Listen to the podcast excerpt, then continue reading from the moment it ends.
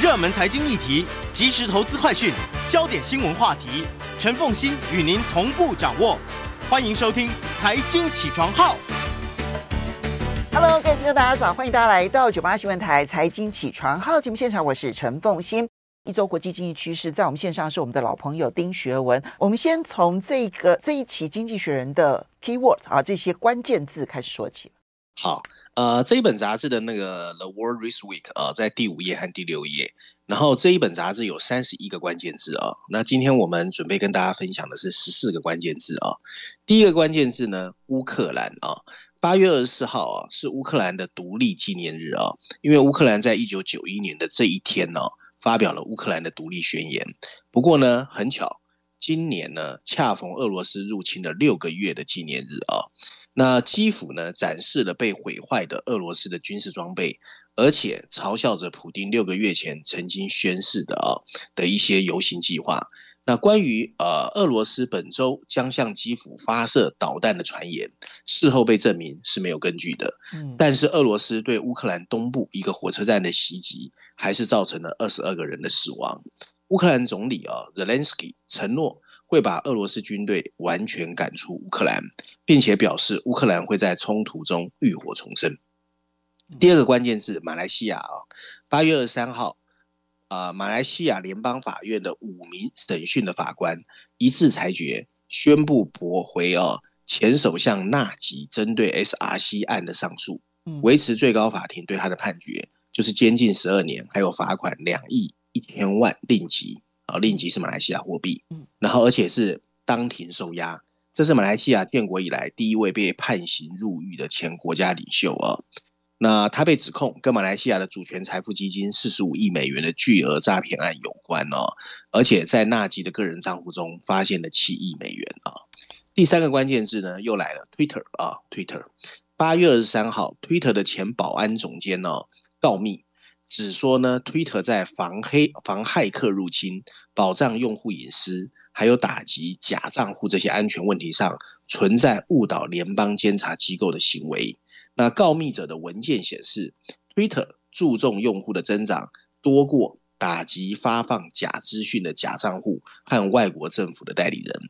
告密者还说，因应每天活跃呃用户的增加，高层可以获得分红。最高可以达到一千万美元哦，然后这个所谓的保安总监从二零二零年就担任 Twitter 的安全负责人，直到今年早些时候才被解雇哦。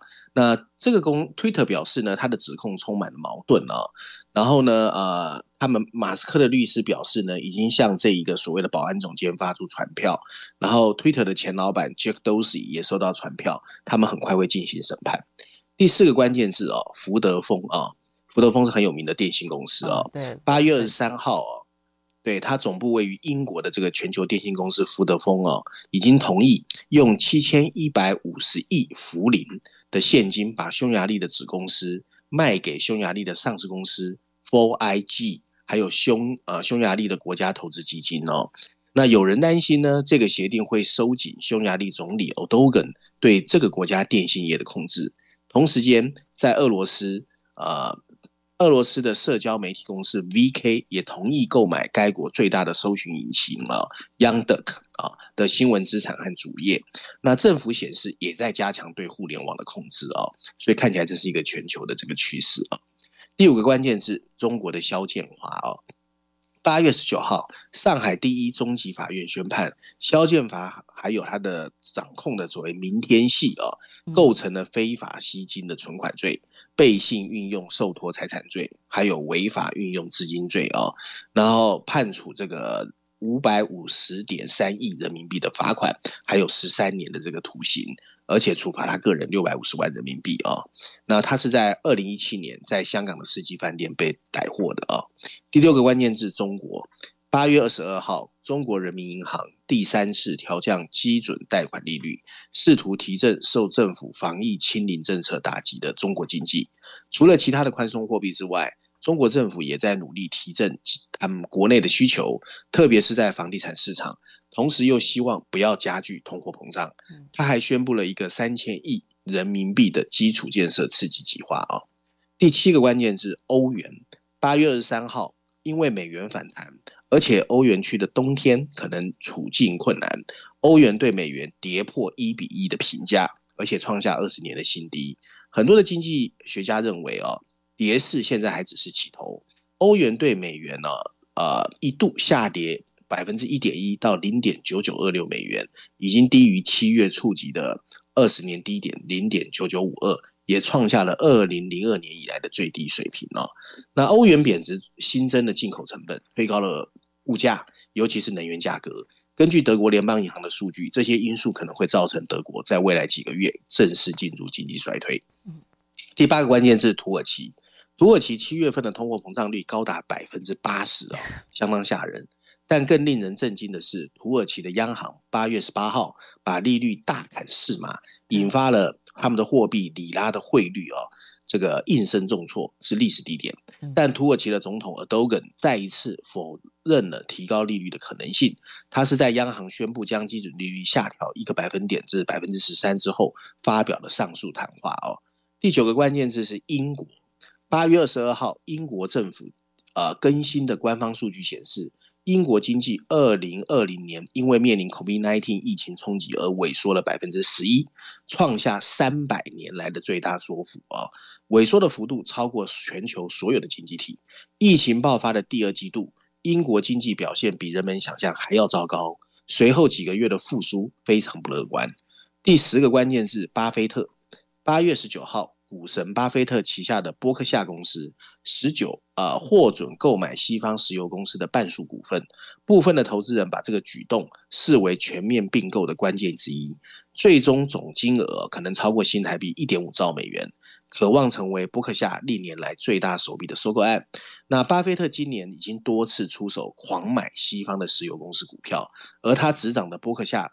呃，也获当局许可啊，最多可以收购西方石油普通股的半数股权。第十一个关键字啊，是视讯软体公司 Zoom Z O O M 啊，八月二十三号啊，啊，他宣布的业绩哦，在一飞冲天之后，近来开始往下挫哦。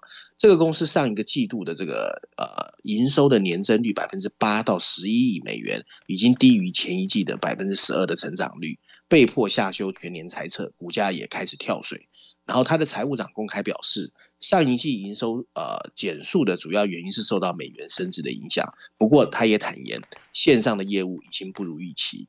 第十二个关键字，Intel，八月二十三号、八月二十八号啊，借由美国国会通过晶片法案，重拾晶圆代工业务的半导体大厂 Intel，为了追赶台积电、三星这些竞争对手。决定砸重金积极游说，争取资金的补助。近期又跟加拿大资产管理公司呃 Brookfield 合作融资了三百亿美元，以期重回半导体的霸主。英特尔还宣布计划会在 Ohio 投资两百亿美元，在欧洲投资三百亿美元。总而言之，就是试图从台积电跟三星的手中夺回 market share。第十三个关键字哦，还是那个冰淇淋公司哦，Ben and Jerry。八月二十二号。一名联邦法官拒绝了 Ben and Jerry 以色列子公司申请禁止把他的以色列业务出售给当地经销商的请求。Ben and Jerry 的所有者联合利华本来是决定出售的，因为这家冰淇淋制造商实际上他们认为抵制了以色列，认为其在西岸的政策跟该品牌的社会价值不一致啊。第十四个关键字啊，Cineworld 啊，很少可能很多人没听过这名字，它是一个电影的连锁品牌哦。八月十九号。全球第二大的连锁电影院，英国的 Cineworld，啊，准备在几个礼拜之内申请破产。这家公司一直在试图拉起疫情爆发以来的低迷的上座率。美国电影相关的股票受到这个消息的影响，也全面走跌。这个世界第二大电影连锁公司其实现在债务非常的重，即使最近呢。大卖的 Tom Cruise 演的 Top Gun 啊，就是壮志凌云，也没有让更多的观众回到电影院。跟二零一九年疫情爆发前相比哦，票房低了三分之一。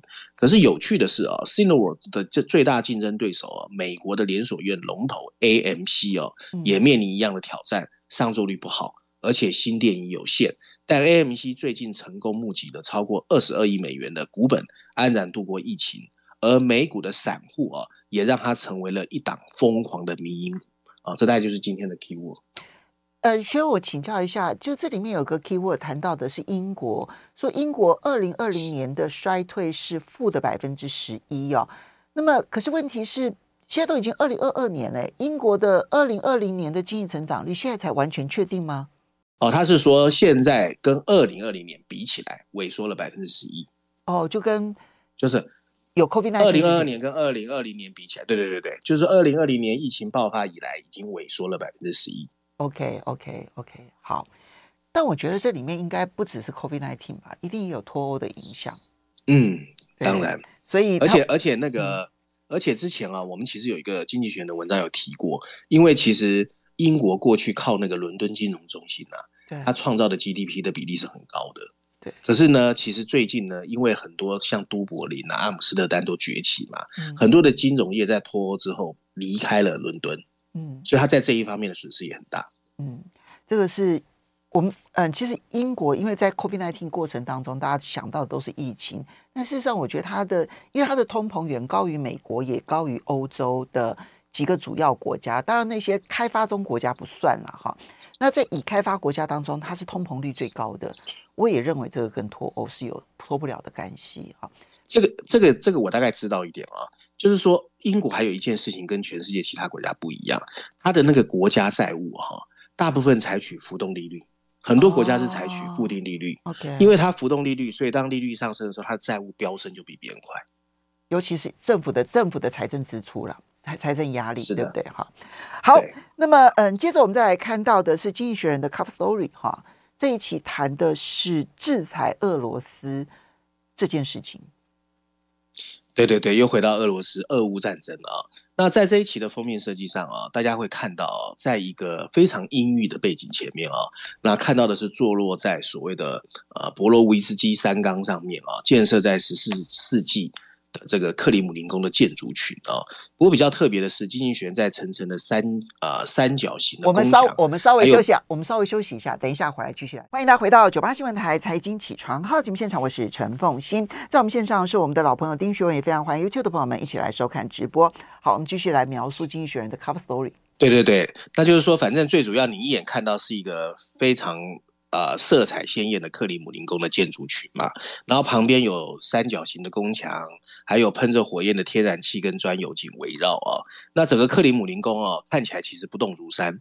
那他们主要要谈什么呢？上面有一排白色的大字，就是制裁正在起作用了嘛啊。那这次经济学呢，总共用了四篇文章在讲这个议题，包括序论第一篇第七页，财经板块第一篇第五十六页，还有财经板块第三篇第五十九页。跟第四十四页的查理曼专栏哦，财经板块里面只有两篇。那我一样把大家整合之后，跟大家讲一下啊，我的想法啊。那六个月前的俄罗斯决定入侵乌克兰，我们在战场上看到的是一个消耗战啊。不过，经济学人在封面故事议题要跟我们谈的是另外一场关于围绕乌克兰展开的经济争夺战啊。这是一场从二十世纪四十年代以来从来没有发生过的一个。既残酷而且规模非常巨大的经济冲突，西方世界试图通过一系列制裁的手段削弱俄罗斯这一个高达一点八兆美元的经济规模。这个禁运的有效性啊，对乌克兰战争的结果其实至关重要。不过，它也揭示了西方世界在全球投射权力的力有未逮，包括对抗中国的能力，其实也没有想象这么大。目前为止，制裁确实没有像预期那么好。从二月份以来，美国、欧洲还有他的盟友对数以千计的俄罗斯的企业还有个人实施了前所未有的各种禁令。俄罗斯高达五千八百多亿美元的外汇存底中，有一半以上已经被冻结。俄罗斯大部分的银行跟全球的支付系统 SWIFT 已经被切断。美国不再购买俄罗斯的石油。欧洲的禁运将在明年二月开始生效。俄罗斯企业被禁止购入。包括了引擎到晶片的所有产品，而企业寡头和俄罗斯官员也面临着履行禁令，还有海外资产的冻结。这些一系列的制制裁动作的战略目标其实昭然若揭哦。短期目标当然就是希望俄罗斯境内引发流动性，还有国际收支的危机，甚至切断俄罗斯入侵乌克兰的战争融资。可是长远来看，是为了削弱俄罗斯的生产还有科技能力。这样一来，普京想要入侵其他国家的能力就会变少，最终达到震慑其他国家好战行为的目的。在这些制裁的目标背后，还隐含着一个崭新形态的西方权力主义。二十世纪九零年代的单极世代啊，已经过去。伊拉克和阿富汗战争发动以来，西方世界使用武力的可能性已经削弱。制裁可以提供另外一种选择，让西方世界可以通过金融或者科技网络来行使权力，达成战略目的。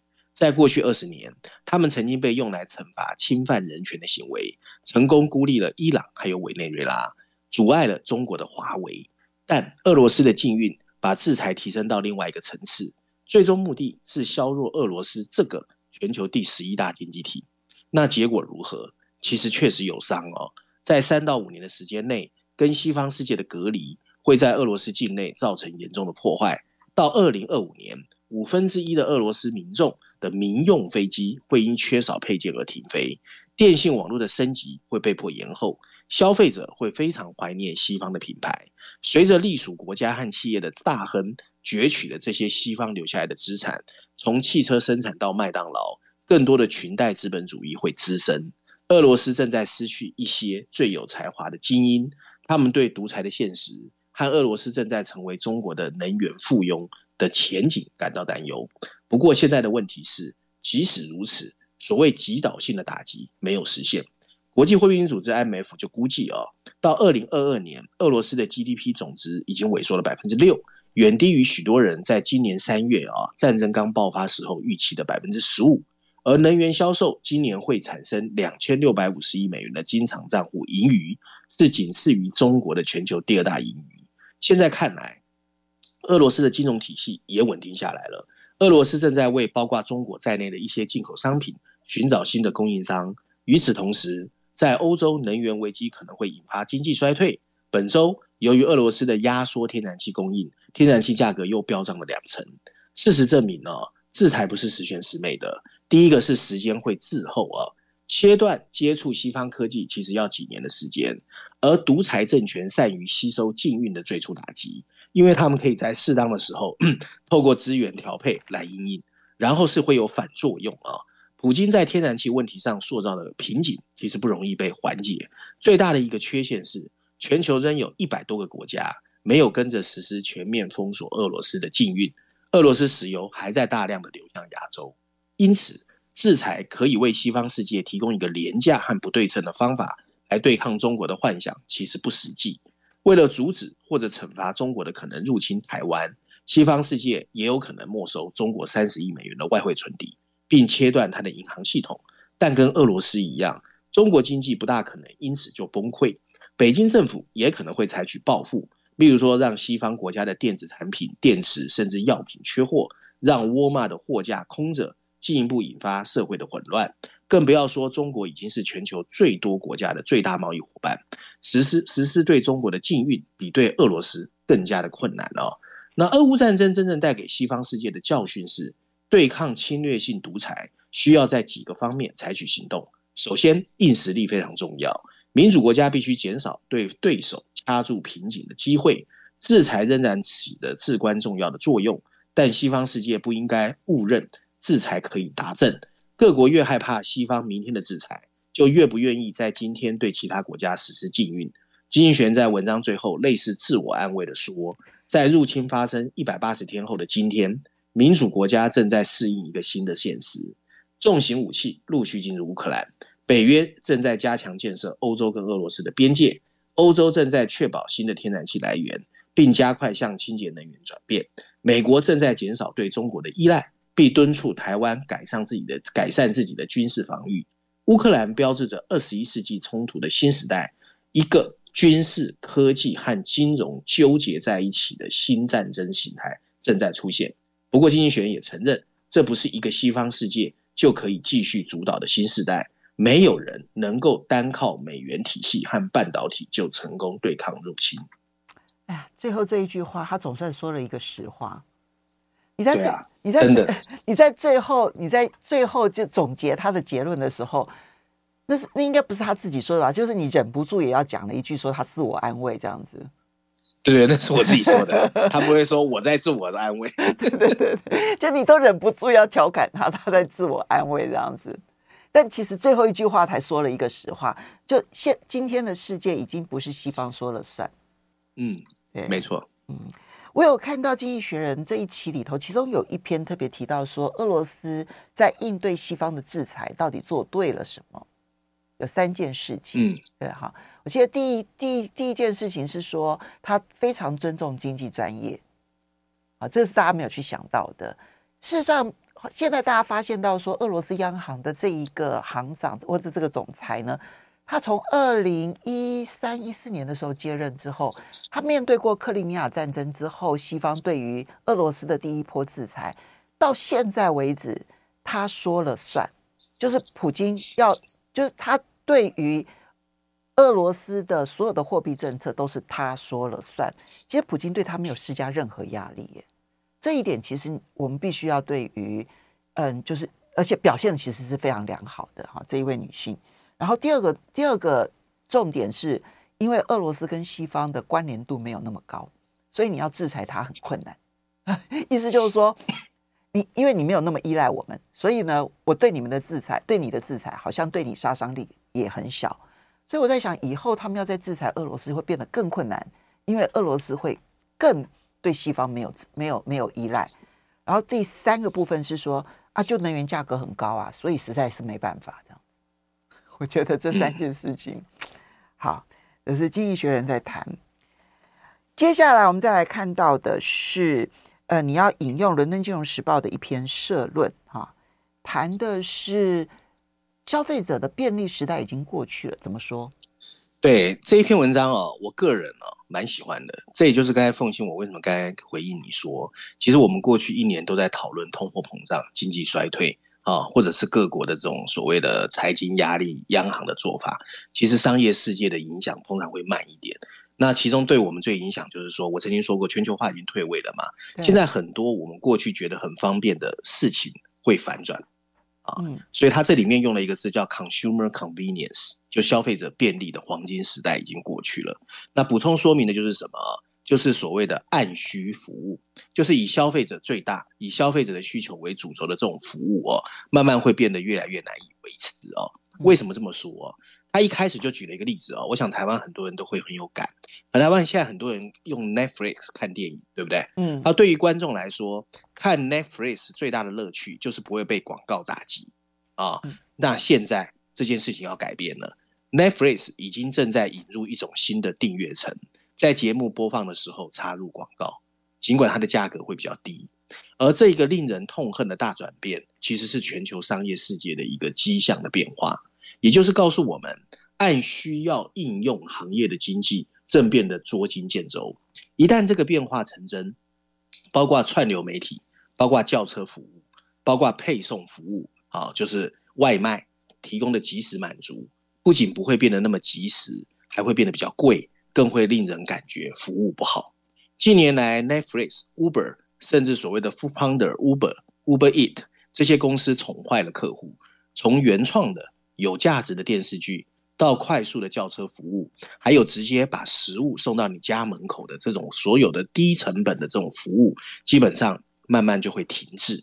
那实际上呢，在实职工资增长停滞的这个时期，低成本应用让我们感觉一切都变得越来越好。十年的廉价资金刺激了按需经济的投资人的热潮，按需经济以低于成本的价格补贴着你看到的 content 内容。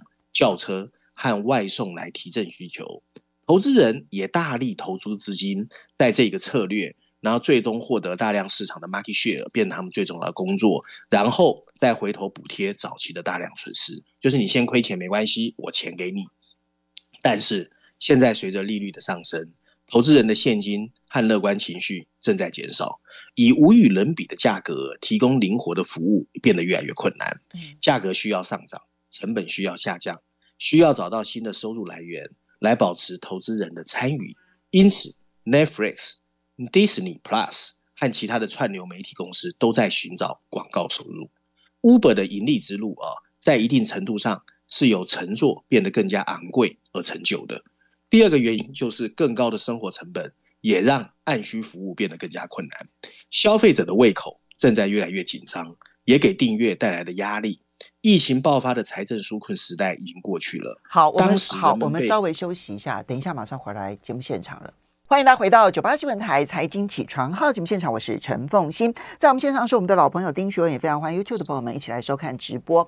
好，学文特别挑选了《伦敦金融时报》的这篇社论来跟大家分享，谈的是按照消费者的需求而提供服务的这一些公司，过去几乎都是免费的，但是如果连 Netflix 它缴了会费之后，还不一定能够不看广告，它其实就意味着一个时代的剧烈的一个变化。那可能按需服务。这几个名词呢，会让大家觉得好像有一点点遥远，但是你继续听下去，你就会发现，哎，就在我们生活的每一个方面都可能出现变化。来，学文，对，在二零二零年疫情刚刚爆发的时候啊，我们因为被隔离封锁，不能进入餐馆和电影院，所以 Netflix 在二零二零年啊，聚集了超过三千六百万的新用户。不过你要留住他们，吸引更多的用户，现在困难度越来越大哦。二零二二年的上半年。呃，Deliveroo 就是这个快递公司的亏损不断扩大哦，这反映出随着通货膨胀侵蚀了实际的消费能力，大量电视节目和快速的外卖会变得像一种奢侈品。第三个是投入便利经济的资金也创造了一个越来越拥挤的市场。为什么说拥挤哦？现在所有的电视迷哦，其实你在电视上面可以在 Netflix、亚马逊甚至 Disney Plus 或者其他的电视媒体之间进行。啊，跳跃的选择，还有大量的外送，还有外卖的服务。然后叫车的人呢，也可以在 Uber、Lyft 甚至 Bolt 之间切换。而串流媒体开始点播的节目集，以防止消费者吞噬整个系列，然后迅速取消直接的借记。竞争通常会刺激提高整个行业的质量，但也意味着用户在筛选各种 APP 的时候浪费了很多时间，并可能重复订阅类似的很多的账单。监管也在起作用。英国最近最高法院最近就宣布啊，Uber 的司机被视为啊劳工，还要支付最低工资、养老金，还有所谓假日的薪资。其他地方的类似裁决正在新增零工经济产业工人的薪资和福利的成本压力，而乘车共享应用程序之间的司机竞争也显示着更高的薪资以及最终的价格压力。更不要说你可能会 开始叫车，发现要等越来越长的时间。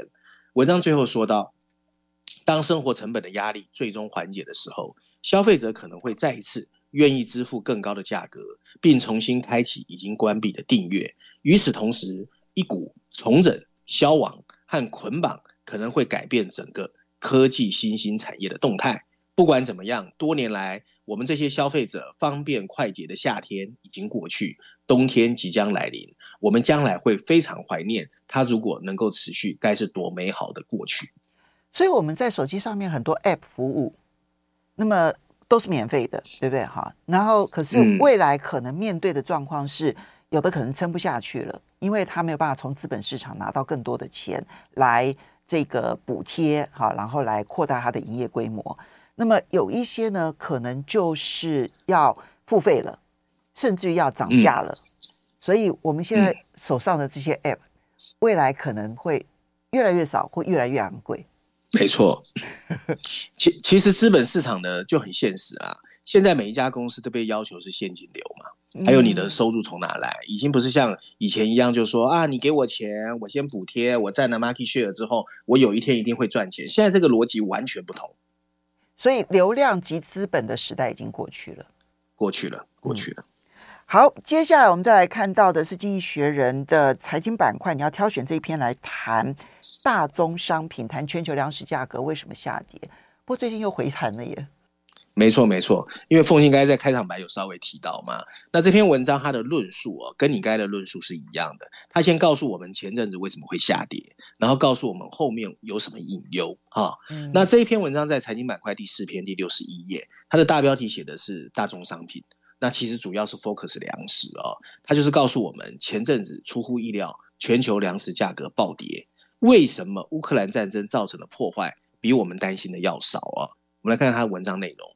文章一开始他说，在俄罗斯的坦克开进乌克兰六个月之后，通货膨胀的冲击到今天为止仍然冲击各地企业的董事会、政府的财政部门还有家庭单位。八月二十二号，由于担心俄罗斯供应进一步中断。欧洲的天然气价格再一次开始飙升，但有这么一个关键领域的价格哦，看起来回到了现实，那就是谷物和油类这一类在全球各地的主要粮食。他们的价格已经回到跟战争刚刚开始的时候差距不大的水准。俄罗斯和乌克兰一直都是农业的强国，更是全球最大和第五大的小麦出口国，也是两个全球最大的葵花籽油的出口国。因此，粮食价格在二月和三月的飙升，我们其实不意外，主要就是担心粮食出口会因为战争而中断。可是事实上，人们一直会担心粮食短缺如果持续下去，会导致粮食库存也大量减少，并进一步导致大规模的全球饥荒。这个可怕的结果，现在看起来成功的避被避免了。在不久之前，芝加哥的十二月份交割的小麦期货价格跌到了每英斗七点七美元，三个月前是十二点七九美元，也回到了今年二月份的水准。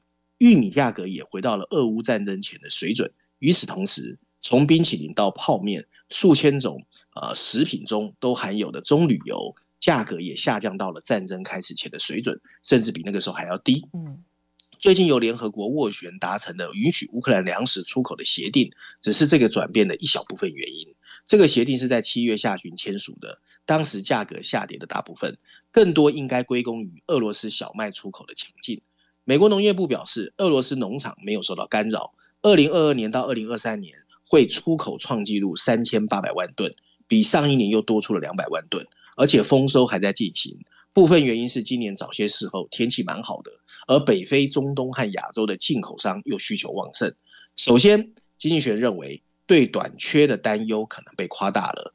投资银行就表示，哦，当时的谷物贸易商做出了假设，把石油和天然气供应的长期中断和粮食的突然供应中断混为一谈。全球小麦的库存其实还很高哦。那期货市场上的大量投机。也有助于解释为什么波动性很大啊。马里兰大学的一篇文章就说，限制投机的规则通常会被美国银行成功的回避，他们会把合约转到自己的海外的子公司。价格下降不会立刻影响消费者。当以美元计价的时候，小麦和其他谷物的价格已经恢复到入侵前的水准。不过，如果你用其他国家的货币去看，价格没有恢复。由于预计美国联储会马上就要开始升息。加上美元今年以来在攀升，一些新兴市场经济体已经陷入困境。土耳其里拉对美元下跌了百分之二十六，埃及的 pound 下跌了百分之十八。这些国家是全球三大小麦进口国的前两名。从历史标准来看，即使在战争前，价格也已经非常的高，没人敢说粮食价格不会再次回弹。全球大部分地区的干旱会开始影响粮作物，与此同时，化肥非常的贵。尿素是一种用于生产蛋鸡尿素的化合物，现在价格每吨六百八十美元，低于四月中旬的九百五十五美元，但是还是比一年前的四百美元来得高。这反映了天然气价格的飙升，因为天然气是化肥的一个重要成本的来源。随着欧洲燃料价格的续创历史新高，更多更多令人不舒服的惊喜会陆续出现。对啊。所以我觉得，在那个原料成本提高的那个情况之下，前一阵子其实是可以看得到一些期货哦放空的一些卖盘，它有这个涨过头，所以带来的这个期货上面的放空。可是当这一些放空结束了之后，它回到基本面，我觉得粮食价格要要想要能够压低下来，我觉得现在以现在气候变迁，再加上这个嗯，这个就是尿素，就是这个化肥。的成本我觉得很难呢，这就是通膨，嗯、通膨最大的问题。我们最后只剩下一分多钟的时间来谈这个中国大陆的旱灾如何打击工业发展。对，那我就简单 summary 跟大家讲一下内容好了。这篇文章在商业板块第三篇第十五二页啊，其实就是最近中国的干旱哦，其实它的工业受到影响。那这篇文章里面有两个论述，我觉得比较有趣，我简单跟各位说。第一个，大家知道这一次主要干旱是四川跟重庆嘛，那很多地方被限电，所以工业就暂停。嗯，然后在这个过程里面呢，上海刚好出了一个文件，说要确保特斯拉的营运不受影响。结果在网上啊，很多人就写信给上海的官员，骂他们。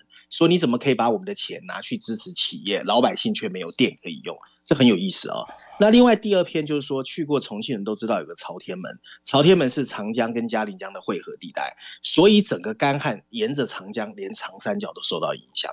那这个事情呢，其实大家如果印象深刻，去年啊、哦，中国的长三角也有所谓的限电，然后造成中国经济非常的颠簸。所以这一次这个事情啊，其实对于中国的中央来说，其实压力非常的大。嗯，其实它的那个供电呢，其实在全世界。全世界的电力当中，它的需求就占了全世界的百分之三十，所以那个影响其实是非常大的。嗯、要稳定供电呢、哦，实在很困难，因为这里面呢，你要降低火力发电，可是你又必须，然后可是再生能源的不稳定，像这一次干旱是水力发电发不出来，那你一旦水力发电发不出来了之后呢，你其他都跟不上，然后你这边又要降降排碳。所以现在全世界其实，在能源上面的挑战，其实都是多重性的。我们要非常谢谢我们的好朋友丁学文呢，提供这一些讯息给大家做参考。那如果有兴趣的朋友的话呢，也可以到 Podcast，然后新天地康乃馨的新新天地，其实可以随时反复的听哦。谢谢学文，谢谢大家。